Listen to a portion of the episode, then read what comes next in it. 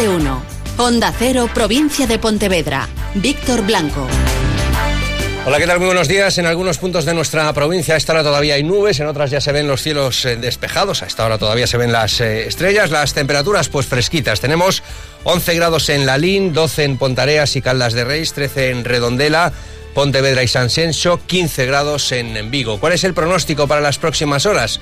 Pues nos indica que esas nubes que hay todavía en bastantes puntos de nuestra provincia se irán marchando y que hoy el sol primará sobre las nubes. Alberto Romero, Meteo Galicia. Pues va a recuperarse la influencia anticiclónica, tendremos nubes bajas por la mañana y después ya tendremos cielos despejados y mm, estabilidad en lo que resta de semana.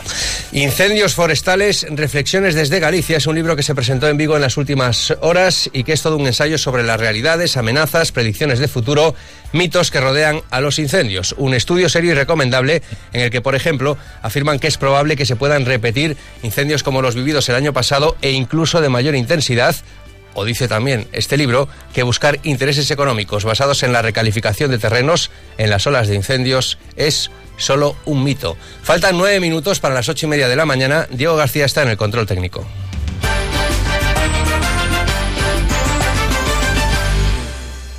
Con Alcampo ahorra y vive mejor. Las mejores ofertas del día en productos frescos. Hoy tienes jurelo fresco grande el kilo a 3,95 euros. Trozos de jamón de cerdo fresco el kilo a 3,95 euros y naranja de mesa malla de 2 kilos a 1,79 euros. Y además disfruta de tu compra online al mismo precio que en tu hiper. Descúbrelo visitando nuestra web alcampo.es. Con Alcampo ahorra y vive mejor.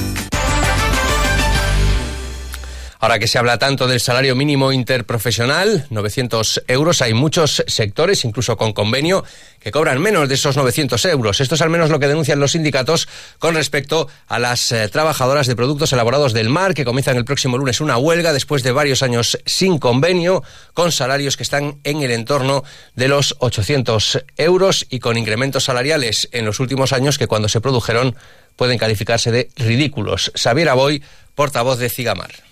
Desde o ano 2010 hasta hoxe só houve subida no ano 14 e 15 e foi o 0,3 0,3 de subida por cento. Unha persona que gane mil euros lle subiu 3 euros ao mes en 10 anos. Eh? Non sei que estábamos pedindo que houbera, ademais, unha mellora non só salarial, sino de dereito. Hai unha cousa básica que calquer muller quere acompañar os seus fillos cando teñen problemas de salud ao médico. Você, dos poucos sectores que non lle permiten Poder pueden ir, pero no cobran. Varios colectivos vecinales de Redondela y Vigo vienen desde hace meses protestando, denunciando que no se han cumplido los compromisos del Ministerio de Fomento, por ejemplo, en lo que se refiere a la supresión del peaje entre Vigo y Redondela. Ayer se concentraron delante de la subdelegación del Gobierno y le entregaron un documento a la subdelegada del Gobierno. Entre los manifestantes estaba también el alcalde de Redondela, Javier Vaz, que dice que si no obtienen respuesta por parte de la subdelegada del Gobierno, que tendrán que marcharse a Madrid a hacerse oír en el mismo ministerio. Si en Pontevedra no nos dan solución a lo que estamos eh, reclamando, que es que nos concreten la fecha de inicio de las obras y la fecha de retirada de peaje, nosotros eh, tenemos planteado, y ya está hablado con los colectivos vecinales, el ir a Madrid a manifestarnos y que en Madrid nos escuchen de forma directa. Y ya hay fecha para la reunión entre el alcalde de Pontevedra y el presidente de la Junta. Feijó recibirá al alcalde Pontevedrés el próximo lunes. Susana Pedreira. Lunes 22 de octubre, 10 de la mañana, San Caetano en Santiago de Compostela son la fecha, la hora y el lugar para esa reunión entre el alcalde de Pontevedra, Miguel Anxo Fernández Lores, y el presidente de la Junta, Alberto Núñez Feijó. El Consejo ha preparado una lista de 16 asuntos a tratar con el presidente y se la harán llegar con antelación a la Junta. Explican que el objetivo es que la reunión sea lo más operativa posible. Si bien desde el Consejo aclaran que no hay ningún asunto prioritario, sí hay varios en los que les gustaría avanzar a través de la colaboración con la Junta de Galicia, asuntos de los que ya se habló en el pasado, como por ejemplo la construcción de una nueva residencia de la tercera edad, un anuncio de Feijoya en 2017 y sobre el que no se han vuelto a concretar detalles. En la reunión del lunes, Miguel Ancho Fernández Lores ofrecerá hasta cinco alternativas diferentes de terrenos municipales en los que el gobierno autonómico podría construir esa nueva residencia. Pues precisamente hablamos del presidente de la Junta de Galicia, Alberto Núñez Feijó, porque esto es lo que decía el pasado 24 de abril. No pulmón industrial de Galicia un proxecto innovador, un campus, do mesmo xeito que hai sete campus universitarios en Galicia, haberá un campus da formación profesional en Galicia e este, o primeiro, o pioneiro, será en Vigo e será o primeiro campus da FP en España. Esto es lo que anunciaba en abril, primer campus de la FP en España que se instalará, se construiría en Vigo, pues parece que no va a ser así, porque el consorcio de la Zona Franca ha decidido no apoyar este proyecto. Desde que David Enregades se hizo cargo de esta delegación del consorcio de la Zona Franca, pues ha decidido no apoyar este proyecto y la Junta en las últimas horas ha descartado acometer en Vigo este primer campus gallego de FP si no cuenta con la Zona Franca porque dice que es inviable sin el apoyo financiero de esta institución. Y el gobierno municipal de Alama ha presentado un recurso judicial contra la Diputación al considerar arbitraria la denegación de una subvención. Es el tercer ayuntamiento del Partido Popular tras Sansenso y Vilanova en acudir a los tribunales, Susana. Primero fue Sanxenxo, después Vilanova de Arousa y ahora es el Gobierno Municipal de Alama, tres concellos del Partido Popular que han recurrido a los juzgados por considerar arbitraria la denegación de subvenciones solicitadas al amparo de diferentes planes de la Diputación de Pontevedra. En concreto, el recurso de Alama es contra el acuerdo adoptado por el Pleno Provincial celebrado el pasado 28 de septiembre, en el que se desestima la solicitud de subvención. El origen de esta desavenencia entre ambas administraciones estaría en la disconformidad del Concello de Alama con la aplicación del baremo empleado por la Diputación a la hora de evaluar los méritos del proyecto presentado. El Concello optaba a financiar el proyecto de mejora de seguridad vial en la calle Miguel Carballal y en la carretera de acceso al lugar de Afraga. Para los responsables municipales, ese proyecto presentado cumplía los fines para los que había sido creado por el plan de Porremse de la Diputación. Tres concellos en total ya han recurrido a los juzgados Vilanova, Sanxenxo y ahora Alama.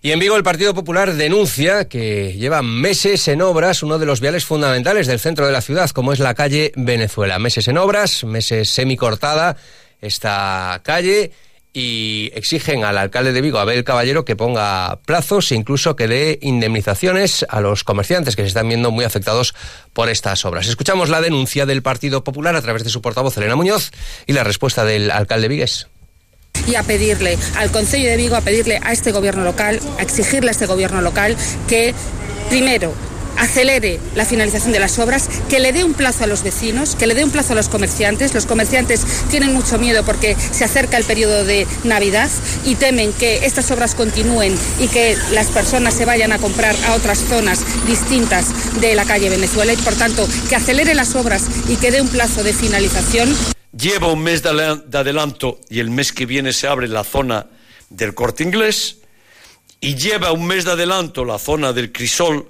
etcétera, que se va a abrir de forma inmediata. Y hay una parte que no se empezó. ¿Saben ustedes por qué? Porque la Junta no nos da permiso.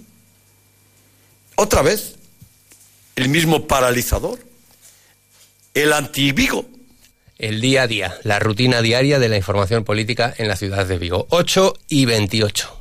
Muy buenos días, Víctor. Van a ser las ocho y media de la mañana. Atención a las oportunidades de hoy jueves. Las oportunidades para hoy son... En charcutería, queso denominación de origen Azúa Ulloa Andolina, pieza 650 gramos, 3 euros con 95 céntimos. Y en pescadería, salmón pequeño entero, mitades kilo, 7 euros con 80 céntimos. Solo hoy y solo en Gadis. Colaborador del acontecimiento Prevención de la Obesidad. Aligera tu vida.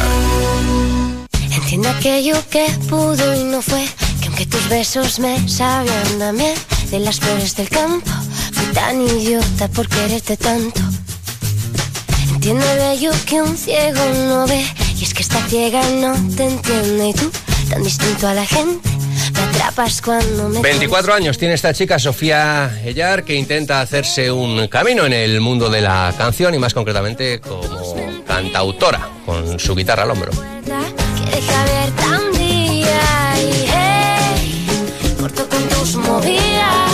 A las diez y media de la noche estará Sofía Ayar en el escenario de la sala Master Club en Vigo.